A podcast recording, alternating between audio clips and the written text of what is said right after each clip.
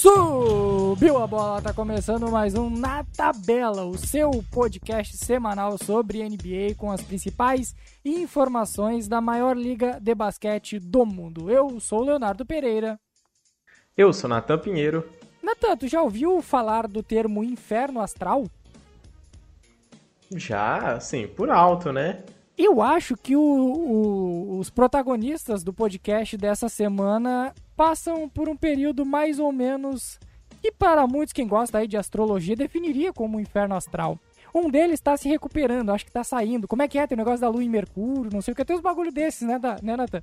Eu acho que estão o Falou bonito. O Rox está saindo. Bonito. Eu acho que o Rox está saindo. Meu grande conhecimento de astrologia aqui. Mas os outros dois ainda seguem muito fortes nesses nessas, nessas questões aí que a gente citou, que é o Los Angeles Clippers e o Houston Rockets.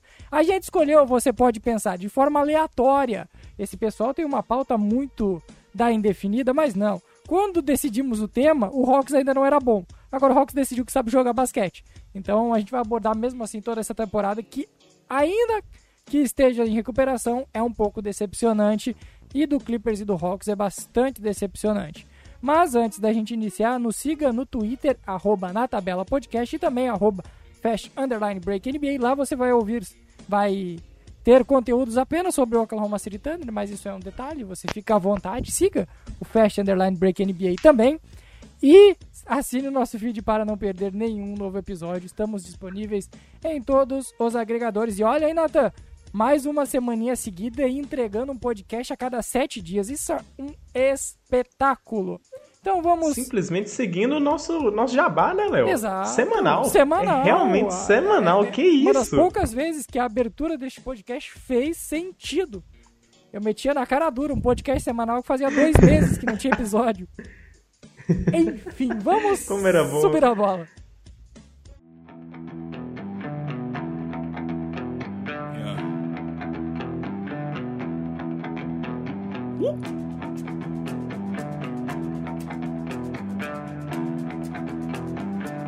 Então, começamos com o Atlanta Hawks, já que se as outras equipes ainda estão no inferno astral, eu acredito que o Hawks tenha saído. São quatro vitórias na sequência, o oitavo lugar na Conferência Leste.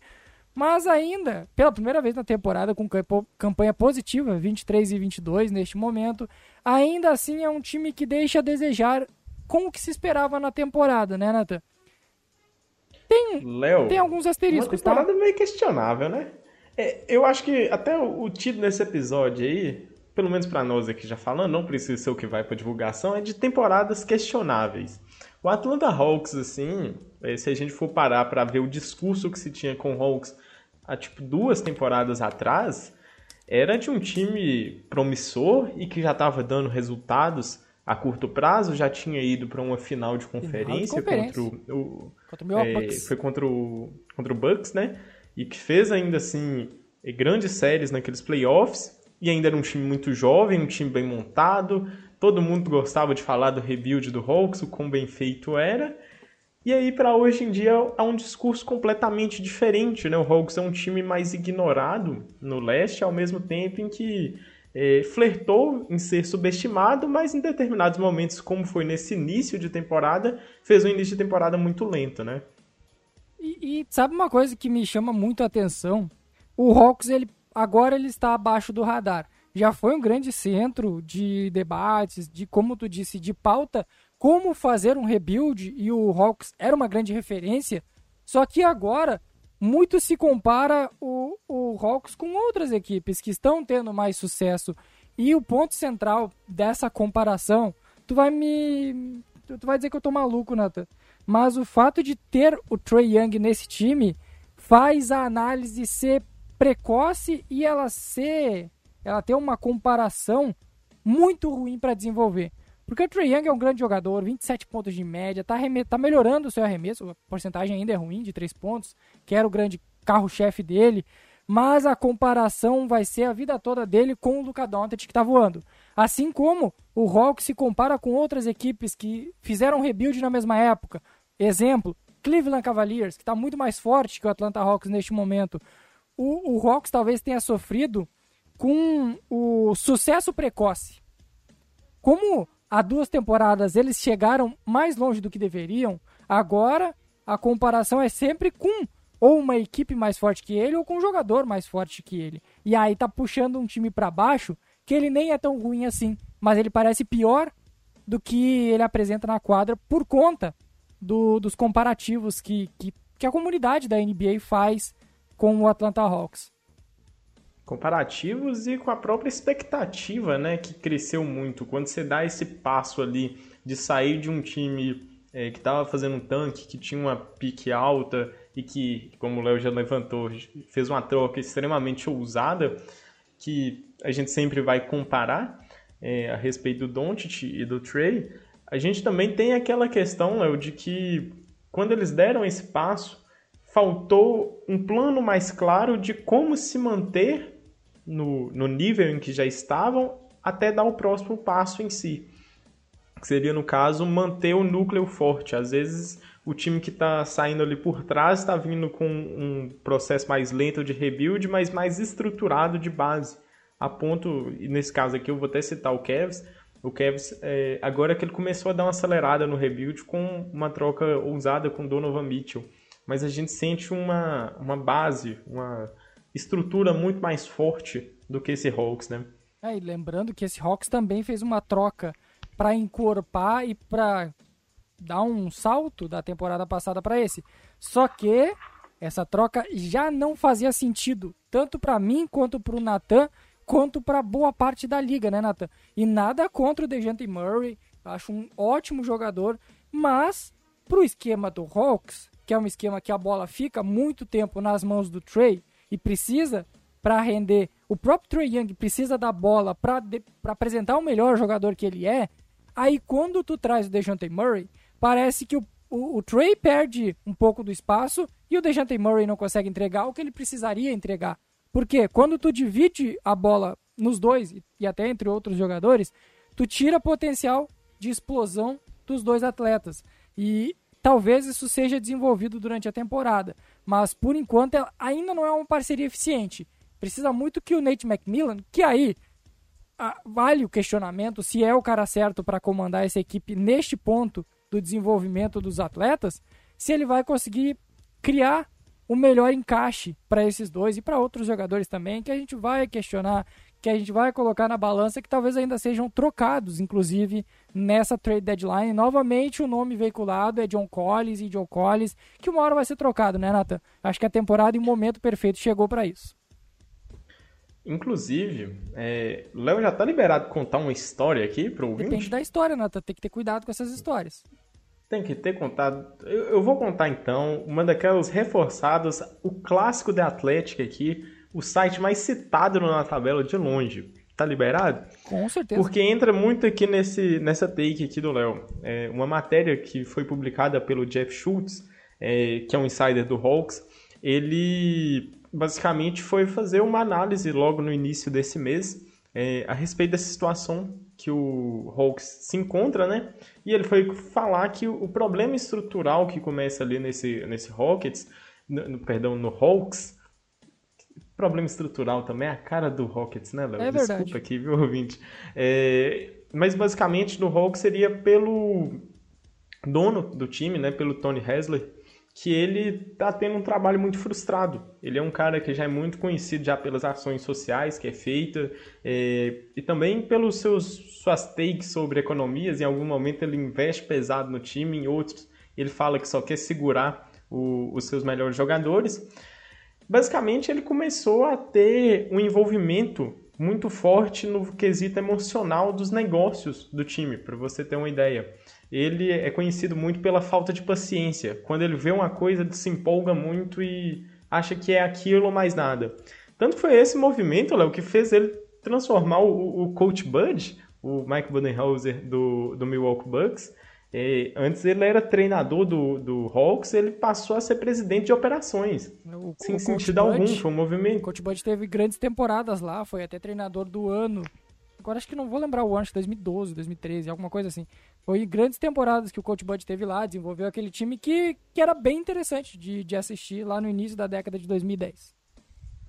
E aí, transformou um cara de um trabalho fantástico é, de treinamento em um presidente de operações. E isso com certeza deu totalmente errado. E dizem que ele teve um envolvimento muito recente. No primeiro foi no movimento é, que incomodou muito a parte interna da equipe, que foi reduzir a função do Travis Schlenk, que era presidente, e ele virou um conselheiro, que é um cargo obscuro que dizem que é sempre assim. Joga ele para um cargo inexistente para não demitir por sem ter uma justa causa, sabe, Léo? E nisso, o próprio filho do, do Hessler, chamado Nick, ele tem ganhado muita voz sem ter conhecimento nenhum de basquete, basicamente, a não ser é, gerir os negócios junto com o pai.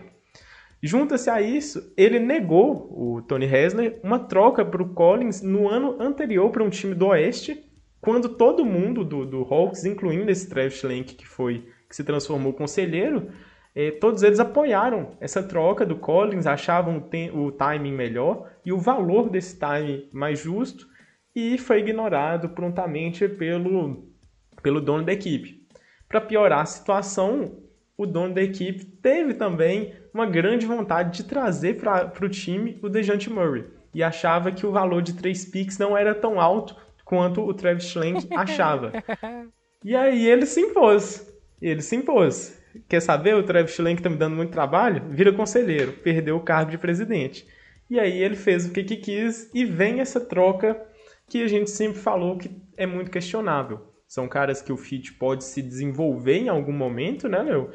Mas é muito complexo quando você faz essa transição de um jogo é, heliocêntrico que tinha ao redor do Trey Young, que inclusive eu tenho minhas críticas, não acho que seja o estilo que a melhor forma do Trey Young, eu não sei se ele tem físico nem é, é uma entrega tão forte assim para jogar no ritmo que é necessário para um sistema heliocêntrico, mas é, jogar ele do heliocêntrico também para ser um cara que tem que operar muito off-ball para o Dejante Murray funcionar é muito complicado, é uma transição que é, sai completamente do controle do atleta.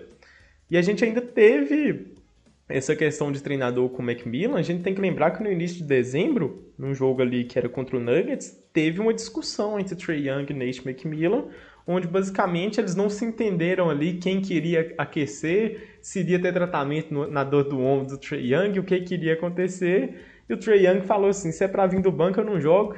E não jogou naquele jogo. E gerou mais polêmica ainda, né? Para um time que já tem problemas desde o dono, já vai chegando em níveis cada vez mais exteriores ao chegar nos jogadores e treinadores. Aí, vamos, vamos deixar bem claro, o Nate McMillan, ele é um grande treinador para iniciar um desenvolvimento de time.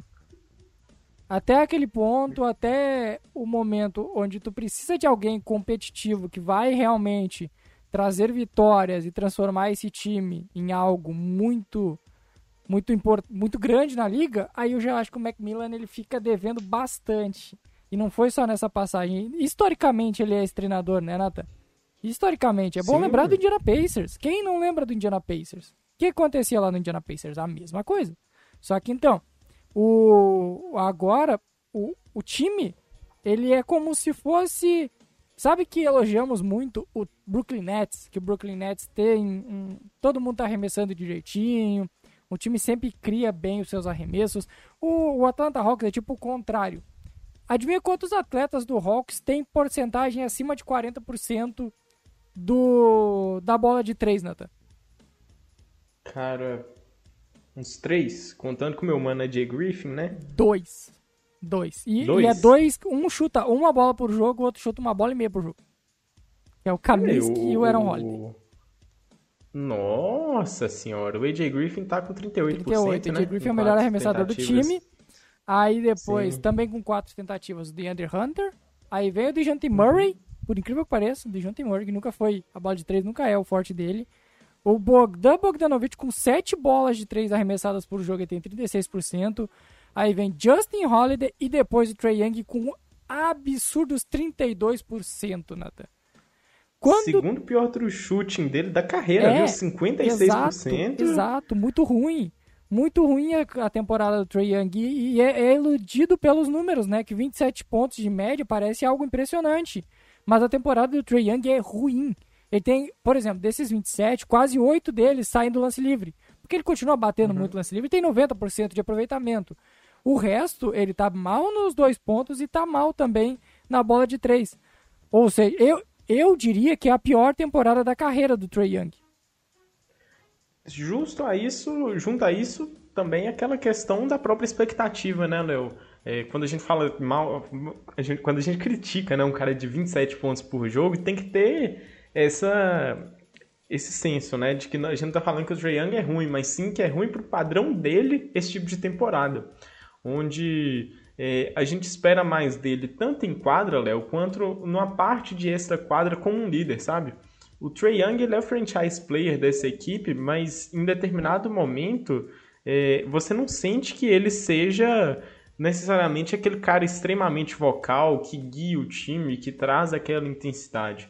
Eu não sei se você tem essa mesma sensação, mas o Trey Young, ele é realmente o craque, ele é o melhor jogador da equipe, mas em termos de liderança, ainda falta ainda seguir mais alguns passos. Eu sinto às vezes que ele tem quê é, de individualismo, ele está fazendo a parte dele, mas não é ele quem está guiando o time é, no sentido de motivar a equipe, de puxar as rédeas, de elevar os companheiros, no sentido moral da fala, sabe? Aquele cara barulhento, aquele líder é, de vocalização. Eu acho que ele é barulhento, Nathan, mas ele não é um líder. Ele consegue uh, entrar na cabeça, na mente dos adversários. Mas ele não vai fazer o colega do lado dele se transformar no jogo. Ele não vai fazer um uhum. cara que tá mal uh, chegar e ter uma conversa e fazer esse cara se recuperar na partida. Em compensação, uhum. ele para entrar no, no psicológico do adversário ou da torcida adversária, ele é um monstro. Então eu não acho que o problema faz uma facilidade imensa, principalmente né? no Madison Square Garden, é bom enfatizar isso. Principalmente no Garden.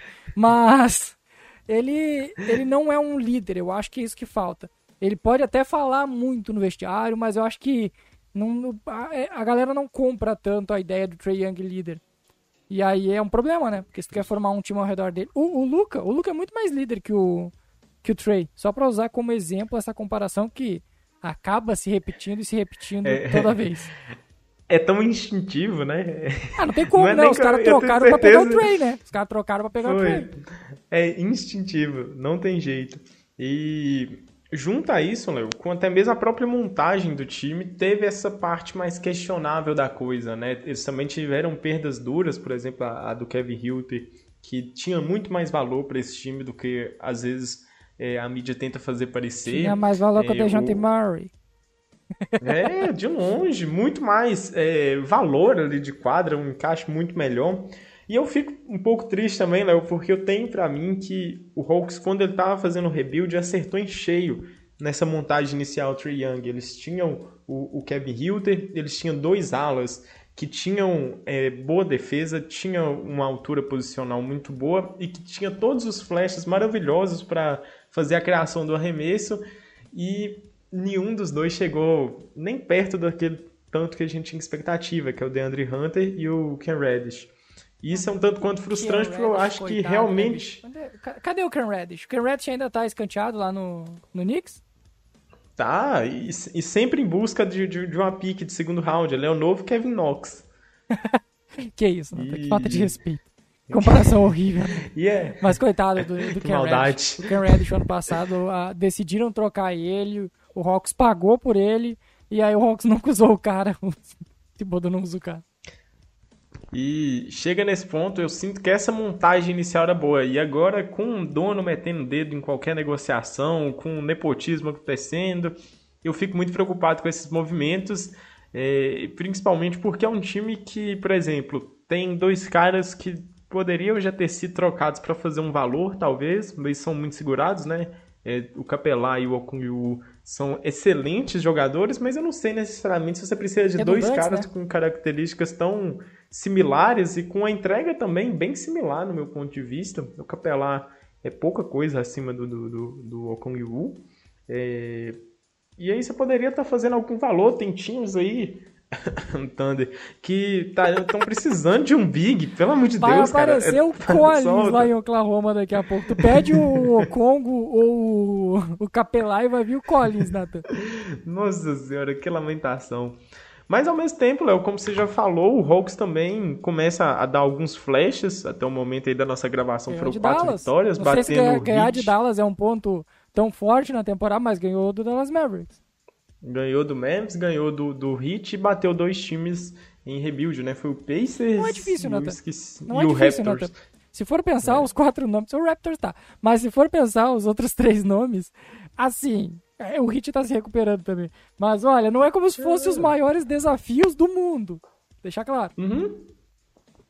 Todos os quatro ali são jogos ali ganháveis e que tava faltando isso pro Hawks. Ganhar esses jogos que eles têm essa expectativa. Eles estavam ganhando muitas vezes ali, faziam um blowout ou não.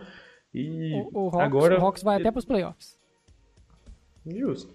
É que tá muito. O, E- o Leste começou a demonstrar muitas fraquezas nos últimos, nas últimas semanas. É, começou a ficar meio questionável. Mas tanto o leste quanto o oeste. O oeste também tá uma bagunça. E vamos pra lá, Mas Léo? o, o Hit já tá. Já tá com. Dentro dos seis que classificam direto pros playoffs, Nathan. O Miami Heat. Então, Ídolos. tá, tá tão difícil. Mas vamos lá, vamos de Los Angeles Clippers pra deixar a última campanha. Por último, né? O Houston Rockets está acostumado a ser o último nessa temporada. O inexplicável Los Angeles Clippers, Nathan. Um time que. Tá, ok. O, o Paul George não joga todos os jogos. O Kawhi, muito menos, né? O Kawhi é impressionante como perde jogos, o Kawhi Leonard. Brinca muito. E continua precisando do- dos seus coadjuvantes, mas Nathan não pode ter campanha negativa com o elenco que tem o Los Angeles Clippers, com o treinador. Eu gosto do Tailu, acho um bom treinador. Já, já tive minhas críticas a ele no passado, mas agora eu considero um treinador top 10 da liga, eu diria. Mas co- como que se explica esse time ter duas vitórias nos últimos 10 jogos, Nathan? Time que tem a pior. O, a- é, o pior ataque da liga. O pior ataque da liga, Nathan. E pontos feitos por jogo? Pontos por jogo, aham. Uhum. É, e também, isso aí também acaba traduzindo também pro, pro quinto pior offensive rating ainda. Eu até fiquei na dúvida aqui, do- nos meus dados aqui. Mas tá realmente numa situação crítica. Porque. é, vamos, vamos- vamos começar com a parte subjetiva da coisa, Léo, e depois vamos passar pros números. Porque na parte subjetiva dá pra gente já falar assim por alto.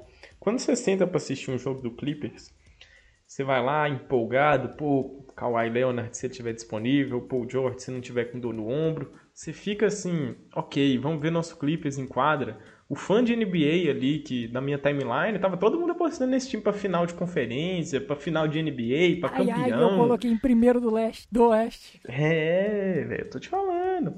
E aí, quando você senta lá pra assistir, o que acontece? Você tá vendo o, o Reg Jackson correndo mais que o Papaléguas, assim, sum, assim, passando rapidão, e aí depois você vê, chega lá no Kawhi, e o Kawhi dá uma aquela lentificada no jogo. Aí o Paul George, você nunca sabe o que é que vem. Se vai vir uma cesta histórica ou então se vai vir aquele passinho pro lado, meio indeciso com o que acontece. O que é que eu sinto? O time tem velocidades diferentes e claramente ninguém ali tá em sintonia um com o outro, sabe? Tem um jogando num pace de melhor da liga, tem outro jogando no pace do, do mais lento da liga. É, tem gente querendo criar arremesso, tem gente que não sabe o que, que faz com a bola. Acho que é entrosamento, Nathan. Sendo bem sincero, é, como o time quase nunca joga completo, quando tem um, não tem o outro, quando tem o outro, não tem um, eu, eu acho que às vezes. Por exemplo, o Red Jackson. O Red Jackson, ano passado, se acostumou por vezes a ser o único nome de pontuação do time. Então, talvez. Na, po- pode ser culpa do Tyron Lu também. Ah, talvez na cabeça do Red Jackson ele tenha que continuar fazendo o que ele fazia quando não tinha Kawhi e Paul George. Só que agora ele tem Kawhi e Paul George, às vezes. Poucas vezes, mas tem. Então, fica essa mentalidade de. Todo mundo quer ser protagonista, mas tem que saber que o protagonista é um, ou no máximo dois. Eu diria que é um e meio. O protagonista é o Kawhi, ou deveria ser o Kawhi, e o quando precisa é o Paul George. E os outros é coadjuvante, galera. É coadjuvante, vocês têm que entender isso. Começar a entregar a bola para aqueles ali e ficar no cantinho arremessando bola. Não precisa pegar e controlar o jogo, dominar o pace da partida. O, inclusive, eu até inverto isso aqui. Por temporada, por qualidade mesmo, o dono desse time é o Paul George. É, concordo. Longe. Quem joga mais é o Paul George. O, o, o two-way ali, que, que fica muito mais com a fama pro Kawhi Leonard, o Kawhi Leonard já não é two-way, já tem tempo. É, é, é um way só e, e, cara, tá questionável. Tá ficando muito questionável o jogo do Kawhi. Dá pra É, dizer, Natan. simplesmente- Ó, ó, ó, take polêmica aqui, Natan. Dá pra dizer Lança. que o Kawhi e o Kawhi Leonard, agora com 31 anos, ele não vai voltar a jogar a bola que ele jogou no Raptors e no Spurs? Cara, é uma take violentíssima, viu? Mas no Raptors eu tenho certeza que ele não volta, não. No Raptors, ali foi outro nível, cara. Foi, na minha opinião, é o ápice da carreira do Kawhi, foi ali. Por que, que eu digo e... isso? Porque são duas temporadas que ele ficou sem jogar, completas, uhum. e agora ele volta e se esperava que ele voltasse natural, como muitos voltaram, como uh, diversos nomes na liga voltou como se não tivesse tido lesões. E a idade dele ainda definiria isso. Mas não, não é o mesmo Kawhi. Não é, tu mesmo disse, o two-way do Kawhi tá um way, one way e olhe lá. E olhe lá ainda. Então, não é o mesmo jogador. Pelo menos por enquanto não é. Eu espero muito que ele volte a jogar a bola que ele já jogou. Mas não sei se é uma questão de confiança ou se é uma questão de realmente a lesão prejudicou o talento do Kawhi na idade que ele tem neste momento.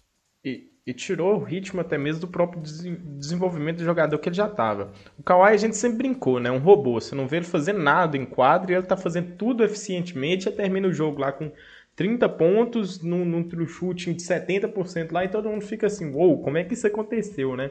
Hoje em dia a gente vê o Kawhi com um dos piores true da carreira, que é 57%. Tá matando 31% em 4 tentativas por jogo do perímetro, não tá trazendo aquela gravitação que a gente espera.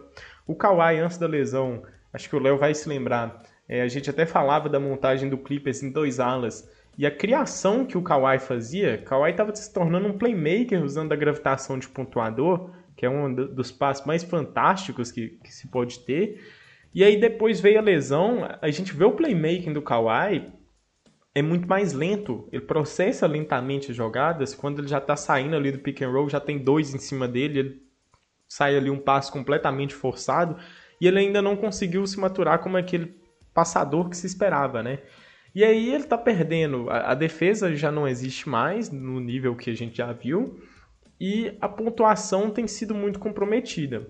E como o Léo fala, é, é, um time que tem se escondido muito em seus é, coadjuvantes. O Léo já falou do, do Reg Jackson. Vou falar aqui também rapidinho é, de dois, que é o Terrence Mann, que Terrence Mann, que está fazendo 60% de true shooting, um shooting guard espetacular, com um jogo bem divertido, ele tem suas explosões lá para 20 pontos no jogo, que você fica empolgadaço.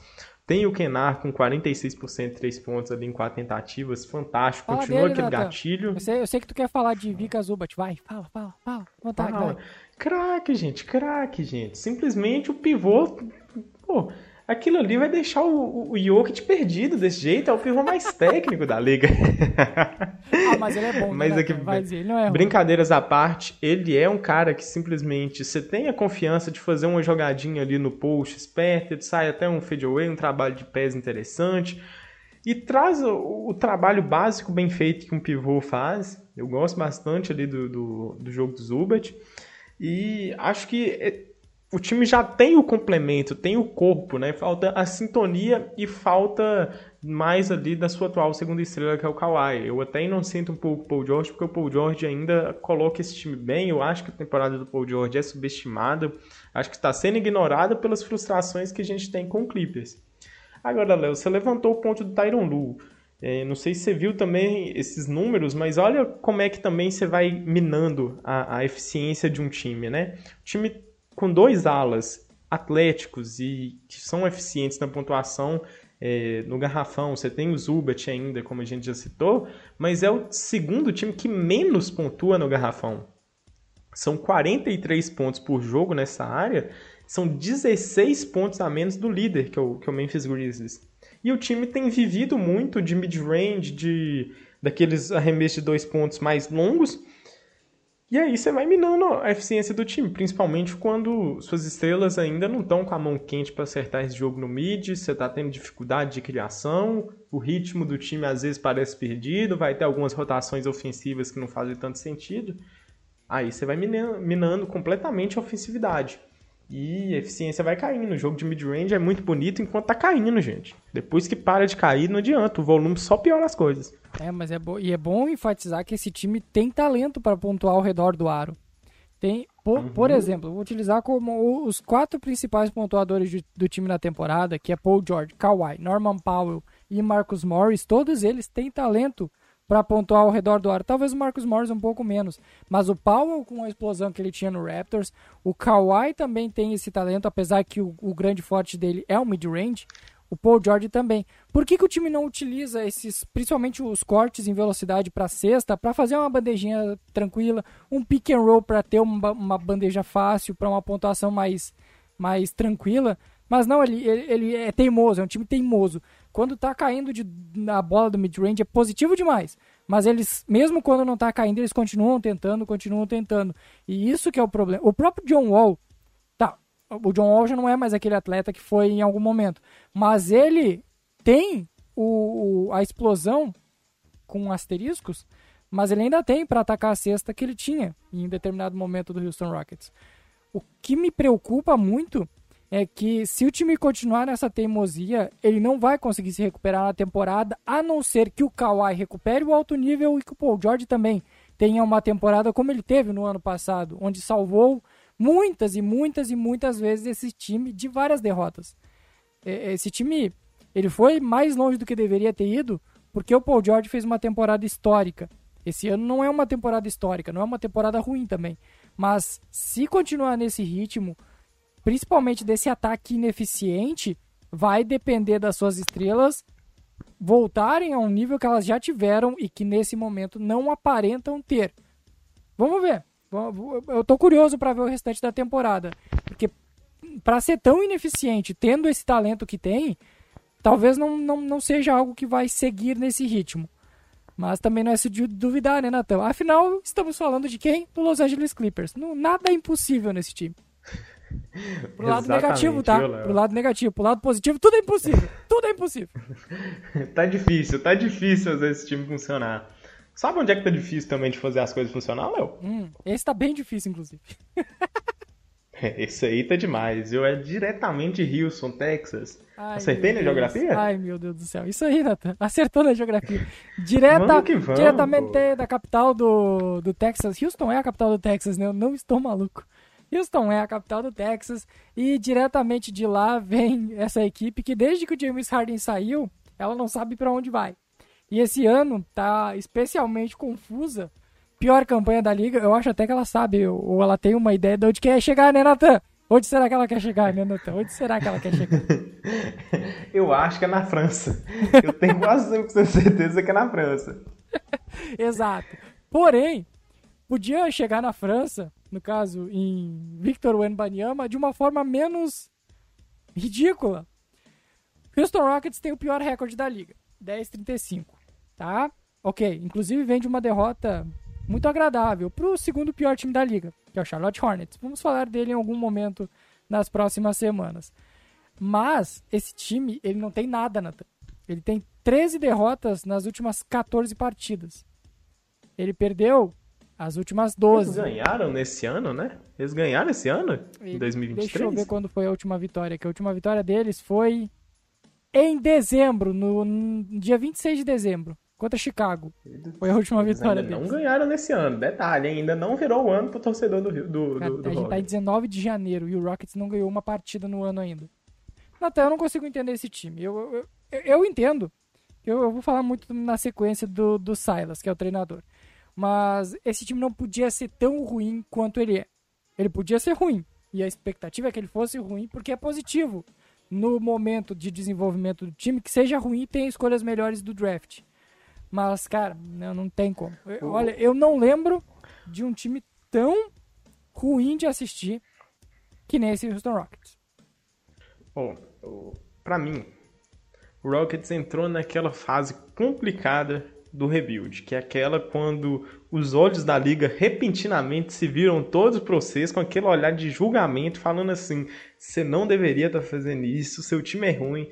E aquele time que na temporada passada é, começava a ter seus primeiros flashes ali de diversão, que tinha o início do, da experiência Kevin Porter Jr. junto com o Jalen Green dividindo o backcourt, que tinha o, o Josh Christopher estourando lá para jogo de 30 pontos contra o Wolves é, em que o time começou a mostrar ali seu valor, veio as adições do Garuba, do, do, do Sengun. Jabari Beleza. Smith. A, Jabari Smith aí agora, é, vale se frisar, né? Terceira escolha desse último draft. quando tava nesse ponto, que você só tá acumulando talento, todo mundo ama. Mas chega algum momento em que todo mundo vira para você e fala assim, velho, tem alguma coisa errada. Quando o seu treinador já tá mirando ali nas 150 derrotas em três anos como de trabalho, começa a ficar meio questionável, viu? E olha que o Thunder que ganhou o apelido de, de, de olho roxo da liga, quando é que estava fazendo seu tanque na temporada passada, e o nosso Rockets chega aí nessa mesma situação. É, pelas matérias que a gente tinha visto do Kelly Ico, do The Athletic, é, a previsão do rebuild era de três anos. Ok, teoricamente estamos nesse ponto aí dos três anos. Só que a sensação hoje é de que, da forma como está esse Rockets, não me parece um time que vai chegar na próxima temporada já competindo, nem mesmo por um play-in. o e tempo pode, obviamente, me, não me inocentar, né, Léo? Mas não me parece. E o impressionante é que não draftou mal. Não tem escolhas assim de, de direção horrorosas. O time não é ruim por nomes, Nathan. Concorda comigo, é, Nathan? As, escolha, a, as escolhas do Thunder são muito mais são muito mais questionáveis do que, a dos Rockets. Exato, é. exato. Jalen Green, Jabari Smith, Alperen Sengun, Deshaun Tate, são alguns nomes, por exemplo, Josh Christopher, são nomes que draftou muito bem. Ou pelo menos draftou o que todo mundo draftaria. E aí, ele deveria ter dado certo, mas por enquanto nada funciona coletivamente nesse time. Mas eu vou olhar um lado positivo, Nathan. Eu vou olhar um lado positivo. Hum. Eu acho que tem Vai. um nome que essa temporada é uma temporada de virada. Alperen Shengun. Esse é um okay. cara que quando, pelo menos quando eu assisto o Houston Rockets, não foram tantas vezes assim na temporada, é bom enfatizar. Mas se tem alguém que me chamou a atenção positivamente e me trouxe uma expectativa de algo positivo em Houston, foi o Open Shengun. Porque ele, além de ser muito eficiente, ele parece que ele entendeu o papel dele, já entendeu o papel dele na liga. Ele não está querendo fazer algo que ele não precisa fazer. E enquanto outros, por outro lado completamente diferente, tem uma decepção enorme. O, o, a terceira escolha do draft, Jabari Smith, que era para muitos a primeira escolha do draft, seria escolhido pelo Orlando Magic, ele é horrível na temporada. A temporada dele é muito abaixo do próprio Paulo Banqueiro, por exemplo, que foi a escolha 1. O, o Chat não jogou. Mas eram esses três, né, Natan? No mesmo nível. E aí o que aconteceu? O, o Jabari tá bem abaixo. O Jabari ele teve um início também que foi duro. Eu tava, tava, tava, tava impossível de cair um arremesso dele. O Jabari ele acabou tendo que já chegar na temporada já tendo que utilizar de alguns recursos que a gente esperou que viesse até um pouco mais tardiamente, Léo. O Jabari está vivendo muito da defesa, né? Se tem algo positivo para a gente falar que o Jabari está mostrando desde os primeiros dias de, de, de Rockets, é a defesa. Ele está vivendo pelas leituras defensivas, que ele sempre foi um excelente defensor. Agora, quando se chega ali no ponto da pontuação, o início de temporada frio quebrou muito, principalmente as porcentagens dele, de certa forma, e ele só tem flashes de criação própria. Foi esse motivo que separa ele, por exemplo, do, do, do banqueiro. O banqueiro ele cria, nas piores situações possíveis, o banqueiro vai lá e cria um arremesso para você. O Jabari não tem essa capacidade. O Jabari ele parece muito mais um, um, um jogador é, complementar de elite, um coadjuvante de elite, o Robin, como a gente gosta de brincar aqui no podcast. Mas ele não me parece bem, o Batman. O futuro foi positivo com o Nathan Pinheiro. Tu cravava isso já na época do draft, que o Jabari não seria a estrela de nenhuma equipe. Nenhum time ia ser formado ao redor do Jabari. E o que poderia acontecer tanto com o, o banqueiro quanto com o chat. Tu cravava isso e eu lembro. Foi bem, Nathan. Foi bem. Gente, foi, foi uma boa leitura, né? Mas ao mesmo tempo a gente ainda tem que ter aquela paciência até para comemorar, porque é temporada de, de novatos, todo novato é ruim de determinado nível, são todos ineficientes, é muito raro um craque assim logo de cara, e quando eles vêm a gente fica extremamente empolgado, né? Mas junto a isso, Léo, é, a gente vê essas decepções, mas sabe um cara que não vê essas decepções tanto assim? Silas. O treinador. é. Na matéria do Kellyco lá no The Athletic, o, o, Silas ele indica que o próprio jornalista falando é, que não acreditava que ele iria sobreviver porque o Rockets iniciou a temporada com 2-12, que já é um início horrendo, né? Mas que depois veio um 7-6 e aí todo mundo ficou meio assim, ok, a gente ainda tem algum tipo de esperança para essa temporada, né? E o, o, o Calico, ele fez a pergunta, eu nem sei se pronuncia Ico, viu? Então se é Aico, fica aí esse fica detalhe. Ele perguntou pro, pro, pro Silas o eh, que, que ele achava de, de positivo no time e ele elogiou defesa no garrafão, falou bem dos rebotes ofensivos, falou da evolução do Kevin Porter Jr. como o armador principal. E aí, logo abaixo, assim, na matéria, o, o, o, o jornalista já está colocando já os vídeos, já mostrando a bagunça que é o time em quadra e o treinador está lá buscando algum recurso para falar que é positivo, né? Tem sempre aquela máxima, Léo. Os jogadores não tancam, o, o, treinador não tanca, tanto que o Silas abertamente é, pelo menos abertamente agora, depois da entrevista do Wall que a gente comenta posteriormente, falou que o Silas queria que o Wall tivesse minutos, mas que está só seguindo as ordens do, do Rafael Stone. Então quem está tancando, teoricamente, é a parte executiva do Rockets, né? Só que a bagunça que o time apresenta em quadra defensivamente e ofensivamente, eles têm a terceira pior defesa em defensive rating, é o quinto time que mais cede pontos ao adversário, mas tem o pior offensive rating da liga. E tendo pior, sabendo que você tem o Jalen Green, que é um dos caras mais fantásticos que você vê pontuando, quando ele tá quente no jogo, ninguém segura, é do perímetro, é no garrafão, é infiltração, é drible maluco. O Shengun, que tem passes extremamente fantásticos, tem um trabalho de pernas invejável. O Jabari Smith, quando esquenta lá, vai conseguir matar suas bolinhas de três pontos, mas o time ainda assim tem o pior é, offensive rating da liga. E muito disso vem os jogadores parecem não saber o que precisa ser feito. Você tem essa sensação também, Léo? Com certeza. É, é, é, eu, a gente tava falando em off, né? Pra mim, o grande culpado desse time ser tão ruim quanto ele é, é o Stephen Silas. Porque desde o primeiro minuto, o torcedor do Rockets vai entender. Desde o primeiro minuto onde a equipe uh, demitiu o Mike D'Antoni, que, ok, tinha batido na trave muitas vezes, não dava mais para o D'Antoni continuar no Houston Rockets.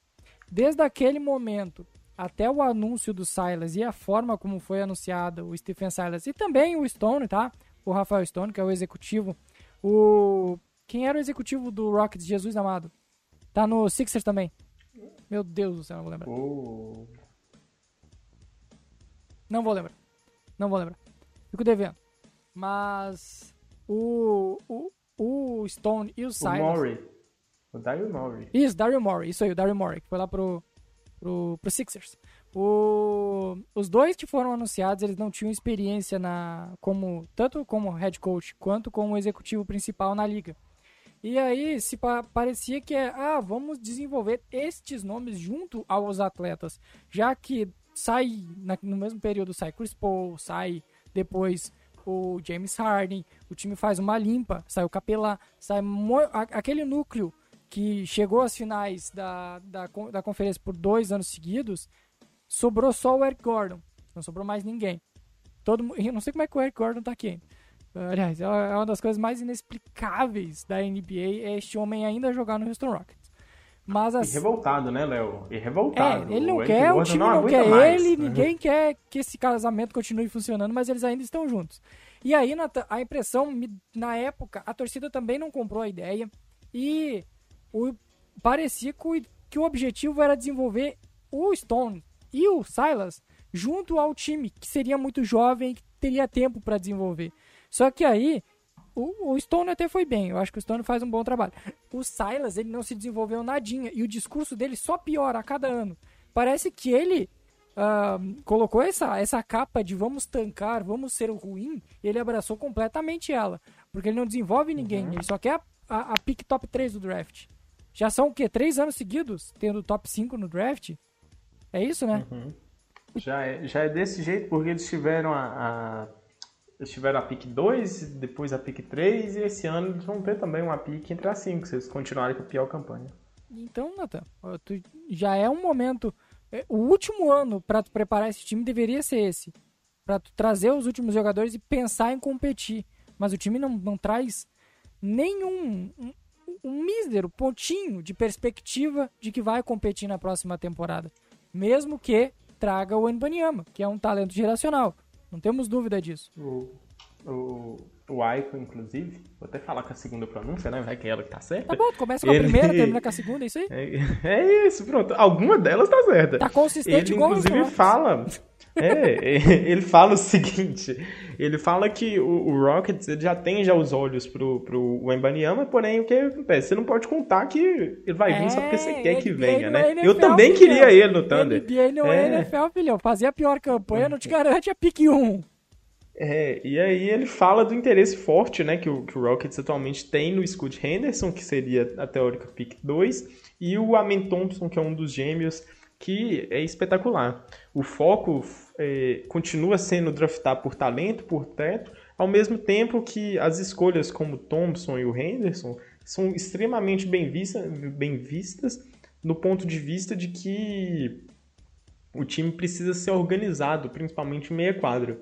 E existe uma expectativa muito grande que vai ser um jogador quem vai transformar isso. E nesse ponto, Léo, quando você espera que só o jogador faça esse trabalho de organização, você está inocentando o treinador de uma culpa enorme. Vou deixar aqui meu ponto também, que o Silas panela alguns jogadores, por exemplo, o Josh Christopher, que a gente até citou, caiu a minutagem dele de 18 minutos por jogo para 7 só. E tem um armador que o, que o Rockets draftou, que tem essas características de organização do time, de controlar o pace, de ser perfeito ali nos passes ali, boa visão de jogo, que é o Taitai Washington, e que ele só tem 13, me- só tem 13 jogos na temporada. A gente tá indo aí pra metade da temporada, né? Já 40 jogos. Ele tem 13 e não iniciou nenhum, tem uma média de incríveis 10 minutos jogados. É... Então, a gente vê que por mais que às vezes você tenha o jogador que se espera aquilo, se o treinador não te ajudar, não vai rolar, cara. O time vai continuar bagunçado e aí você pode ter todo o talento do mundo. Sem a organização, seu planejamento claro, o time simplesmente não vai pra frente. É isso. E, e eu, inclu- inclusive eu gosto do nome do Tai Tai, tá? Tai Tai deveria ter mais chance só por causa da, do nome dele que é muito chamativo. Da, da Mas- pronúncia, né? É, pronto, é bom. O, o, o time deveria ser um, um pace muito alto, né, Nathan? Tipo, pô, só craque, só cara rápido. Tu pode até questionar algumas decisões do, do Green, do, do Sean Tate, do Kenyon Martin, de outros jogadores, do Kevin Porter. Tu pode questionar algumas decisões deles, mas eles são rápidos, não são, Nathan? E o que, que tu faz com um time rápido, Nathan? O que, que deveria ter um time rápido? Transição, passes rápidos, pace altíssimo. É um pace na metade da liga, é o 15 da liga. Isso que, pra O- mim, pra isso- mim, isso aqui define, define muito. Não, o, o, Silas não consegue fazer os jogadores estarem confortáveis em quadra, fazendo apenas o que eles entendem que são melhores fazendo. Tem até o comentário, né? Do, nessa mesma matéria, o, o jornalista também faz esse mesmo questionamento, né? Porque eles estiveram no top 10, me fugiu aqui se é top 10 ou então se é o top 5, entre paces mais rápidos na temporada anterior. E aí nesse ano não conseguiram traduzir isso da mesma forma. É, obviamente, se o jogo tivesse sendo mais trabalhado e se tivesse uma defesa de verdade, uma defesa real, ali com os jogadores se entregando, com organização tática e afins, a gente talvez teria visto esse pace com mais justificativa, né, Léo? Agora, com o time bagunçado, com a possibilidade de, de deixar esses caras aí fazendo o que quiser, talvez a expectativa mesmo fosse que esse pace continuasse é, extremamente alto. E só pra gente também não deixar passar, Léo, teve ainda o- um dos principais motivos da liga ter transformado seus olhos ali eh, em relação ao Rockets foi a entrevista maluca do John Wall pro, pra Tidal League, né? Eh, falando que o time assumidamente estava tancando. E isso é diferente quando a gente ouve de um jogador.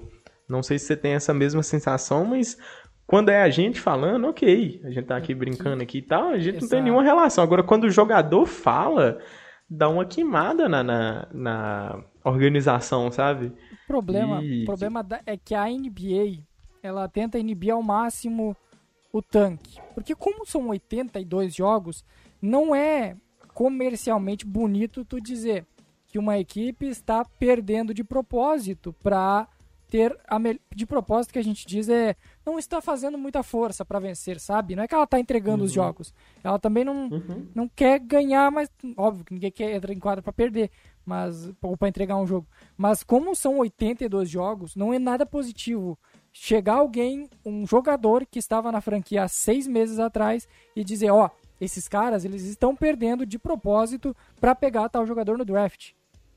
Não é bom para a liga. E é, você tem essa situação ali do jogador tá falando isso abertamente. Essa entrevista ainda tem o, o, momento ali que ele fala que o time tá tancando a partir do momento em que eles colocam até o Justin Patton como um titular do time, né? Justin Patton é, o, é um Thunder Legend, inclusive. E foi até engraçado, porque atacou mesmo, o Patton é, re, jogou, respondeu no Twitter. No ventilador, né? Jogou no ventilador. Eu até jogou. acho que se passou um pouquinho de John Wall. Não acho que isso seja positivo até para ele na liga. Mas, pô, não tá mentindo, né, Nathan? Com todo respeito ao uhum. cidadão. Sim, o, o, a gente fica aqui no, no, nos questionamentos sobre como é que o, que o Rockets vai guiar essa sequência, né? De, vai ter a adição ali de talento, mas o conserto interno precisa ser feito exatamente para evitar esse tipo de situação. Porque essa situação ela queima tanto o jogador quanto a organização e todo mundo sai perdendo. Não sei, inclusive, o que, que levou o John Wall a querer soltar uma take dessa, sabendo da visibilidade, vingança por alguma coisa ou algo do tipo. Ele até explica é, que ele não queria receber minutos para jogar para um time que estava claramente tancando e que por isso que ele só ia lá treinar. Os 40 milha que ele, recebia, que ele recebia por ano, ele não reclamava, né? É, disso aí ele não reclamou nada, acho que nem citou naquele podcast, viu? e esse tipo de situação tem que ser evitada. Você tem que sair com uma ele tem... reputação boa. Cara, mas eu entendo. O John Wall, ele passou quanto tempo o John Wall ficou no Houston Rockets, Santa? Três Nossa, anos? Foi uma eternidade. Dois foi uma anos? eternidade. Mofando. Cara, mofando. ele ficou muito tempo mofando. Tá que ele também não se mantinha saudável nunca, né? O, o Rockets uhum. pagava um baita salário para ele, que era o salário que ele vinha já do Washington Wizards. Só que, cara, não deve ter sido fácil tu ficar dois anos, no mínimo dois anos, simplesmente sem, uhum. sem jogar. E sem ter um, uhum. uma, uma perspectiva de um futuro onde tu jogaria. Não deve ter sido bom esses anos pro UOL, apesar da, da mascadinha ter caído todos os meses lá. Uhum. Justo. Vamos de next é, question? Yeah. Ah, desculpa. Vamos de next question? Bora que bora. Bora de next question, então.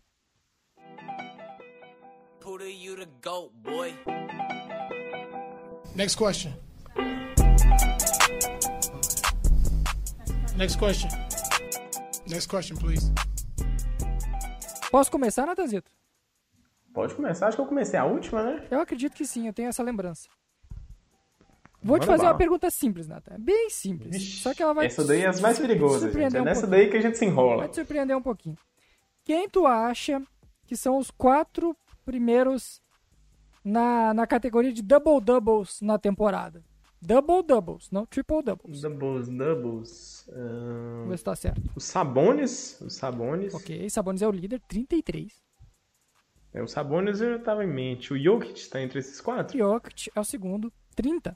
É o segundo, boa. Agora o, o terceiro ah... e o quarto vai te surpreender. Nossa senhora, então já, já, é sinal que eu não vou saber, né? Eu não vou ter a mínima ideia. Provavelmente. É, um deles, eu acho que eu vi. É o Julius Randle. Julius Randle, terceiro, 27. Eu, tinha, eu tinha visto na, na timeline alguém postando o do Julius Randle. Ao quarto, eu, eu vou chutar, vou chutar. Vou, vou falar que é, o, que é o Zubat, que a gente já até citou não, aqui hoje, mas eu nem... Ser, tá? O Zubat tá no top 10. Mas vai te surpreender é? muito, Nata. Bob Portis. Nossa! 26. Nossa, nada a ver, velho. Bob Portis tem 26 double-doubles na temporada e ele tem 12 jogos como titular na temporada. Apenas. Nossa senhora. Como é que é possível? Não sei, Nathan. Lembrando que, basicamente, o Milwaukee Bucks tem duas pessoas que pegam rebotes só.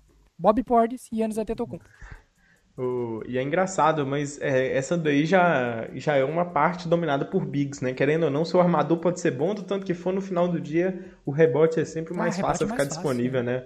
Mais sempre fácil. mais fácil. Sabe quem tá você crescendo? os quatro primeiros. O, aqui, ó, tem ele, algum ele aí no top tá, 10, Léo? Ele não tá na lista, tá? Que seja armador? Não, não tem nenhum armador. Mas olha só, o, um que tá crescendo muito nessa lista aqui, inclusive já lidera a liga em rebotes totais, é o Vucevic. Hum. Ou ignorado, né? É um dos caras que a gente não, não, não tá nem aí. Joga no Bulls também. É, joga no Bulls. né? Ninguém tá nem aí. Bora lá. E aí, beleza. Essa daí foi boa, hein, Léo? Violenta. Eu vou mandar uma também. É, essa daqui também vai ser minha simples. A outra é meio textão, Léo, mas eu acho que o ouvinte vai gostar, tempo, porque ó. tem uma parte histórica. Olha o tempo, meu jovem. Oh, não, não, não, pode ficar tranquilo, pode ficar tranquilo. O ouvinte ama. É, pra você, Léo, aqui já, já, já que a gente tá com, falando ali, quem que é que pra você são os cinco caras que mais arremessaram de três nessa temporada? Você consegue mandar cinco nomes aí pra gente? Que mais arremessaram de três na temporada. Isso, não é quem mais acertou, é quem mais tentou. Ah, tá. Ah, Trey Young. É, não é ele, o Trey Young, inclusive, Não, não, mas ele tá- aparece... Caraca. Pera aí, deixa eu... Vou até ler aqui de novo, aqui, mas ele não tá não, ele não tá não. Nas tentativas de três pontos, não é ele. Ele não está entre os Nada. cinco, nem os dez. Tá, são, são armadores. Sem ser média, viu? Sem ser média. Tá, é, é totais. gerais, tá, geral. É, é Geral. geral. Número de Fica evidente aqui Gerais. o... Donovan Isso, Mitchell. gerais. Quinto. 377 tentativas ao longo de 40 jogos. Tá. Esse é qual o número que tu falou? Ele tá em qual posição? Quinto. Quinto. Os- todo mundo aqui acima dele tem mais de 400 tentadas e no mínimo Stephen 42 Curry? jogos. Não, ele é o décimo primeiro. Caraca, Curry jogou menos, né? Por isso que ele tá. Jogou menos. É o que mais arremessa por jogo, provavelmente. Ah, Uhum. Tem, o- tem outros dois Warriors ainda no top 10. É o Jordan Thompson Poole e o Poole, é. e o... É, Tá. Mas eles não estão no top 5, né? Nenhum dos dois. não, eles estão no top 10. Era óbvio. Vamos ver aqui. Pô, é difícil, hein? É difícil. No Denver Nuggets eu acho que não tem ninguém. No Grizzlies também não deve ter ninguém. O... No Utah Jazz também não. No Kings também não. Olha. É, é- tem, é Eu acho que você tá, você tá moscando em um fácil aqui. Você tá moscando em um fácil. fácil. Next question. Muito, é, mas ele não tá no Fácil, topo. Ele não tá no topo das classificações aí. Next question. É, a gente sabe que ela Damian arremessa Lillard. muito, mas... O Lillard, ele é o décimo segundo. Ele jogou menos ele também. tem 300... Jogou menos. Cara, Léo, vou te dar uma dica, hein? Eu vou falar o quarto aí e vou deixar os top 3 ali, Hum. porque o top 3 é mais de roleplay. O quarto é o Jason Tatum, 403 tentativas ao longo de 43 provável, jogos. Provável, provável. Luke Kennard, Nathan. O Kenar, não, não tá. Não tá aqui. Hum, Nossa, Léo, você tá esquecendo. Na hora que eu falar, você vai falar, claro, evidente. mas é, é, é 3D, né? É aquele cara que só arremessa. É, é isso mesmo, eu aprendi quebrado. É o 3D que não defende. Provavelmente. É. Mas aí é que tá, eu tô esquecendo de muita gente, provavelmente. Eu não tô lembrando quem são os 3Ds da liga. 3Ds de talento. Pode falar, po- pode falar mais um? Hum. O primeiro, que é o que você tem que saber, é o Buddy Hilde, Léo. Ah, nossa, todo ano o Buddy Hilde tá nessa lista e eu não Todo lembrei desse ano, maluco. 415, é o que mais tentou, é o que mais acertou também na liga, 176 convertidas. Ah, óbvio, toda E vez o- ele é isso, toda vez. O segundo e o terceiro, eles são um pouco mais difíceis. Porque o segundo é o Afirni Simons, e a gente não gosta Ah, muito do mirei, Blazers. mirei no Lillard e errei, o- errei do Foi mesmo, 411, só 4 a menos que o Buddy Hilde. E o terceiro é o Malik Beasley, do Utah Jazz, Ah, que veio nessa troca do Gobert. Nunca. Malik Não ia Beasley ter certeza nunca que eu ia acertar. E você falou que no Jazz não ia ter ninguém. O sexto é o Jordan Clarkson, É, cara, também no Jazz. me passou pela cabeça o Clarkson. Mas eu achei que ele era menos eficiente do que ele é, né? Ele tá bem eficiente nessa temporada. Apesar que ele arremessa O- muito também. Ele, ele tá matando ainda um 35% ali nessas tentativas. É um dos que vai menos ali. É, quem tá menos nesses arremessos aqui no top 10 é o Jordan Poole, que tá acertando 31%. E aí, pra fechar o top 10, o Julius Randle é o nono. Caraca! Me pegou muito surpresa isso. Caraca! 352 tentativas e 33% de aproveitamento. E o décimo é um queridinho do Léo, é o Max Struz, no Miami Heat. Meu Deus do céu, eu achei que o Max Struz não tinha acertado um arremesso na última década. Lembrando aí que é- são arremessos tentados, ok? É tentativa. Caraca, ah, mas que ele tenta, ele tenta. Ele tenta, Ele ele, tenta, ele é esforçado, cara. ele tenta muito. Ele deve, ele deve estar com o quê? 31% de aproveitamento? É, o Max Struz, ele tá com 33. 33, é. Quase o Struz tá 34. muito mal. Meu Deus. Qual é o melhor aproveitamento É. desse top 10 aí, Nathan? O melhor É aproveitamento é o do Buddy Hield, 42%.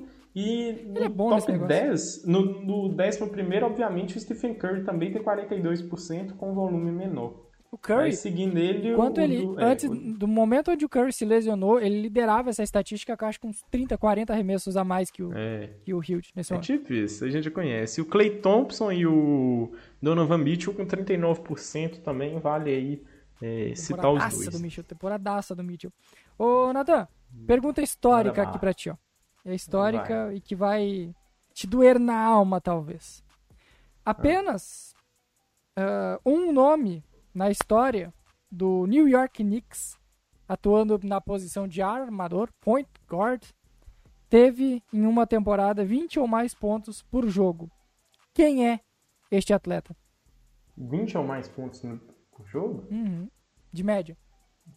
Ah tá, é é histórica, né? Não é possível que o Jalen Brunson que realmente que tá fazendo isso e eu que tô moscando. Não é possível. é o Brunson? É o Brunson. o Brunson. É o, o Brun- A temporada não acabou. Vamos colocar com asterisco. Mas o tamanho do New York Knicks, Nathan. Que Jalen Brunson está a passos de se tornar o único point guard da história dessa franquia que tem 50 anos a ter 20 ou mais pontos de média. Tem, Inacreditável. né? tem outra coisa É impressionante. Nathan. inacreditável. Fala, cara. Quem é o jogador que mais fez. Agora vai ficar fácil, né? Porque eu já citei o Brunson. Mas quem foi o atleta que mais teve jogos de 30 ou mais pontos no mês de janeiro até agora? Meu Deus do céu, foi o Randall? Não, foi o Brunson. Nossa, Meu Cinco Deus do jogos céu. ele já teve de 30 Piorou? pontos nessa, só em janeiro. Sabe quantos ele tinha feito nas quatro temporadas completas antes disso? Deve ter sido uns dois aí. Três. Inacreditável. Iluminado em janeiro. Inacreditável. Aí, aí os caras do Knicks param de, de, de, de ouvir a gente aí, porque o Léo já zoou lá no, no Madison Square Garden, já faz um next question tirando os caras. Aí o Léo fala assim, não, Nato, tá caindo a visualização. o que, que será que foi? Ca- oh, é sério. Se um torcedor do New York Knicks chega até a edição de número 139 do Na Tabela e não abandonou antes, ele não vai abandonar agora. Ele realmente... Por favor, manda uma DM, irmão. A gente vai mandar um salve pra você no próximo episódio. É, é sério. Com total Tem um certeza. time que foi zoado mais que o New York Knicks, Nathan. Sendo bem sincero. Eu acho que o Knicks ele ter- deve ter os ouvintes que deve ter vindo da temporada que a gente gostava do Knicks, né? Que foi uma duas Mas até atrás. quando a gente gostava, a gente falava mal dos caras. É. A gente Eu já acho que, dizia. tipo assim, o Clippers a gente Cara, zoa muito e o Kings. acho que é o verdade. Kings também Mas é que o. Kings a gente fala pouco, né? Mas o Knicks, Justo. quando o Knicks era bom, a gente pegava e falava, ó, o Julius Randle é o One Season Wonder, né? Não vai durar dois Uhum. anos não, tá? Esse time não vai se manter não. Quando entrou naquela série contra o Hawks, que foi a primeira vez que o Trae Young ah, comprou o Madison Square Garden, quando ele se tornou Uhum. dono lá do Garden, a gente falava, a gente apostava já no Hawks contra o Knicks. Eu lembro, eu lia. É, já, a gente já, já tava vendo o que que tava acontecendo, né? A gente já tinha noção de que não, não ia pra frente. Mas te impressiona, né, Nathan? Te chama muito a atenção a qualidade do atleta de 1,20m, Jalen Brunson. Fico sempre impressionado. Léo, a saideira minha vai ser basicamente falando de um momento do jogo em que às vezes a gente deixa passar e eles contam umas histórias interessantes, né? É a falta, Léo. Sabe aquele cara porradeiro, aquele cara que só traz problema, que fala assim, pô, vai sair uma falta que a gente não precisa? É sempre É, assim. Mas tu tá falando do cara que dá porrada por gostar de dar porrada, tipo um Marcus Morris da vida, ou o cara que dá porrada burro, tipo o Duncan Robinson, que faz uma falta onde não precisa fazer. Totalmente justo, mas na maior parte do tempo é o cara que realmente gosta de dar porrada. Ah, é não bom. tem É- jeito. às vezes esse cara é, é, é um cara bom, é um cara bom de ter no elenco, Uhum. mas não é sempre. Justo, justo. É, eu vou até te perguntar, Léo, quem que é o time que mais fez faltas na liga por jogo? Quem que você acha que é? Pra te dar uma dica, Cara, eu vou tirar quem faz menos, viu? É, Eu vou o- tirar, o Miami vou é tirar dos os cinco times. É, o Heat é o quarto que menos faz, o Cavs é o quinto, Celtics é o terceiro, o Lakers é o segundo e o primeiro é o Bucks que menos faz falta, faz 18 faltas por Cara, jogo. esse dia teve um jogo entre Bucks e Heat que até o intervalo tinha quatro faltas. Impressionante, coisa É, linda. cara, eu gosto do respeito aí, quem posta aí. Tô gostando de ver, viu? Os caras deixam o jogo fluir, não tem jeito. Agora, quando o Thunder, o Hit vai lá e toma 40 faltas. Ah, mas a culpa lá é do Thunder, não é todo culpa do. Heat. É. É Thunder. Sacanagem. É. Inclusive, já vou te dar aí a dica. Ah, o Thunder é o terceiro time que mais comete faltas Ah, também era na liga. esperado, era esperado. Mas é, são times ruins, Nathan, só pra me ter uma noção. Oh, o que mais faz é bem ruim. O que mais faz é bem É o ruim. O Houston resto tá naquela zona de play. Não, É o não Hornets, é. Por é o incrível Hornets, que é o pareça. Não, quase. Você tá chegando no nível de ruindade. Só sobrou o Pistons, Quase. então. Exatamente. é o Pistons, é o time que mais faz faltas, são 22. Ah, é os bad É, boys, né, o Natan? É a cultura. Os bad boys. É a cultura do Pistons sempre foi de encher de porrada. Ser ruim é também. o Pistons, A cultura de ser ruim também. o... que isso? Pistons, Warriors, Wolves, Thunder e Nets. Esses daí são os que mais fazem Caralho, faltas. Nets, Nas faltas olha. técnicas, Léo, sem muita surpresa. Warriors, Golden. State Warriors Pô, e o, o Draymond. Green toma falta técnica todo jogo. Aí sim que eu vou até te falar. O, o- Quem é que mais sofre com isso? De, de, de faltas técnicas, técnicas. Eu acho que é o Green. É. O Green, ele tá empatado com outro cara. Quem que você acha que é, Léo? Um outro cara tem que ser um cara nesse. O Pat Beverly. Não. Por incrível que pareça, ele não tá entre os cinco primeiros, o Beverly. Olha aí. Já vou te, te economizar. Olha aí. Hum. Sério? Alguns vão te surpreender. É que são jogadores que às vezes não aparecem muito, né, pra mídia. Mas, olha, É, técnica, né? Técnica no... Outros aqui aparecem até demais. A NBA gosta de dar É. técnica em quem reclama, então tem que ser alguém que fala muito, provavelmente. Uhum. É difícil tomar- E já tá pegando a visão. Mas aí que tá, eu não tô lembrando quem é. não tá me vindo Oh. à mente. Ó, o Dylan Brooks tá empatado. 13 faltas técnicas aí até Mas esse é porque ele dá porrada mesmo. Esse gosta dar porrada. É, ele é. Esse dá porrada Agora, por. Esse, esse e o Grayson Allen, eles dão porrada porque gostam, realmente. É, é, realmente os caras sabem o UFC, sabe? E o. Entre os reclamões a gente tem Anthony Edwards, é o terceiro, com 12. Normal. Me pegou de Eu surpresa. não achei tão surpreendente. O- É um cara que faz. Como ele ataca muito, às vezes ele quer cavar, reclama. Ele é assim. É. Às vezes ele provoca o cara igual Também. naquele filme, né? O arremessando alto. E o. O KD Ele é o quarto. o KD é o quarto com, com 11 faltas técnicas e o Luca Doncic é o quinto com 10. O Luca, eu ia E dizer. aí, Léo? eu cheguei a pensar no Luca como um reclamão. Porque o Luca, É, ele, ele é bem justo. né? E ele toma mesmo essa técnica, às vezes ele dá uma surtada. E Léo, deixa eu te perguntar, você tem noção de Quem foi qual mais foi o rejeitado? jogo? Não, mas eu queria saber quem foi Não. mais rejeitado aí. Tu tem essa lista? É, essa daí. Não, nossa, pior que não. Pior que eu não vou ter. Pena, vou ficar pena. devendo Mas aí e vou deixar de deve dever de casa também. pro ouvinte. O Green talvez lidere É, essa lista. algo assim. Porque também tem a questão das flagrantes também, que às vezes dá uma flagrante Mas ali. pra que dar uma pode flagrante no tom. 2 na NBA atualmente, só se tu quebrar a perna do cara. Até porque Não os sei que ca- sai aquela briga, tipo aquela que Pode teve aí ser, um tempo Pode atrás. ser, pode ser, pode ser. Justo. Quantas faltas você acha que um time individualmente fez mais num jogo da NBA? Individualmente. Só um time. Individualmente, tipo, só um, jogo. time. Ah, É, só um time só, entendeu? Do jogo. Deixa eu pensar aqui. Digamos que tenha feito umas. 8 faltas por quarto, aí 8, 9 faltas. É um time que deve ter beirado as 40 faltas pelo, no, por jogo. Vou te falar, essa daqui é até injusta de falar com você, porque historicamente a NBA já deve ter tido muito jogo ruim, que a gente não tem acesso, né? Mas foram 60 faltas em 1949 pelo Anderson Packers. Nem, nunca nem tinha ouvido falar desse time. E mais recente, e nessa época aí, Léo, são jogos é, que pelos números é 60, 50 e tanto, É, sabe? sim. Mas eu Aí achei à que fosse medida que o atual, tempo foi Nathan. passando, Eu fiquei confuso foi... com a tua informação. Eu achei que era um time nessa temporada ou algo nesse sentido. Não, não, Por isso não. que o ba- foi Algo baixo. histórico. Se tu me falasse É. no- historicamente, eu ia dizer que o Bad Boys meteu 70 faltas no Jordan em- na década de não, 80. Não, por 90. incrível que pareça, não. Mais recentemente, Léo, eu até trouxe aqui para só relembrar um jogo muito curioso que a gente teve em, é, em 2017, que foi o último jogo com, da última década que mais teve faltas. Foi nele, foi o número de 42 faltas. É, tanto ele, bem próximo ao seu número aí que você levantou, viu? É, já tinha acontecido jogos com esse número de faltas em Lakers, Knicks e Jazz em 2006, 2007, muito pensando assim nessa época é, de uma NBA com mais fisicalidade em transições, né? É, e o, Ke- o Kobe participando aí com uma frequência absurda, que Uhum. gostava de um lance livre, não tá escrito. adorava. E esse jogo teve 42 faltas, foi Wizards vs Sixers em 2017. O Sixers ganhou por 118 a 113. Quem foi o iluminado que cobrou 29 lances livres, Léo? Mas quem é? De qual time? De qual dos dois lados? Do Sixers, do Sixers. Do Sixers, 2017. 2017. Cobrou quantos? 17?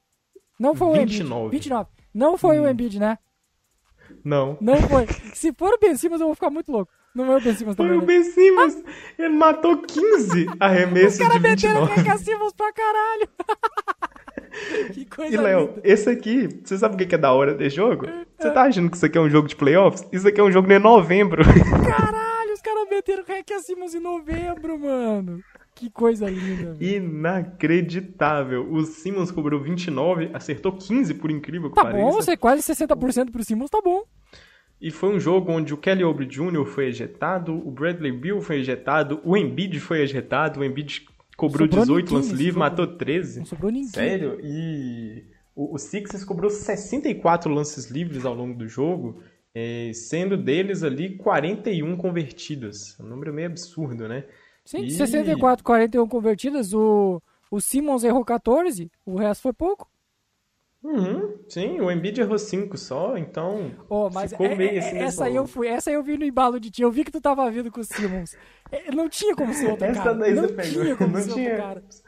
Que jogo curioso, viu, cara? Depois eu preciso de, de reassistir uma pérola dessa, Mas que só pelos números já vale a Tu pena. percebe, Nathan, que depois o próprio Simmons ele começa a se esconder um pouco dessas faltas. O- o- acho que o Simmons, a partir de 2018, ele nunca teve mais um jogo que bateu 20 ou mais lances livres. E olha que Uhum. cada dia ficava mais claro que ele não sabia bater lance livre. Mas. E ele ia perdendo a confiança, né? À Sim, medida foi que o volume aumentava, a confiança, a confiança foi diminuindo. Isso, Foi, mas ele tipo, parou de arremessar também, de tomar essa falta ali. Às vezes ele ganhava um zendo one, olha lá, mas não, ele não tomava mais tanta falta. Ele ficou mais, ele controlava melhor a, o, o, a pos- o posicionamento pra arremessar, pra acertar a bandeja, né? Que era só o que ele sabia fazer, que ele ainda sabe. Diga-se de passagem. Fechamos? Pois foi isso, Léo. Fechamos. Então vamos encerrando mais uma edição do Na Tabela. Nos siga lá nas redes sociais e assine o nosso feed para não perder nenhum novo episódio. É isso, galera. Até a próxima semana. Valeu!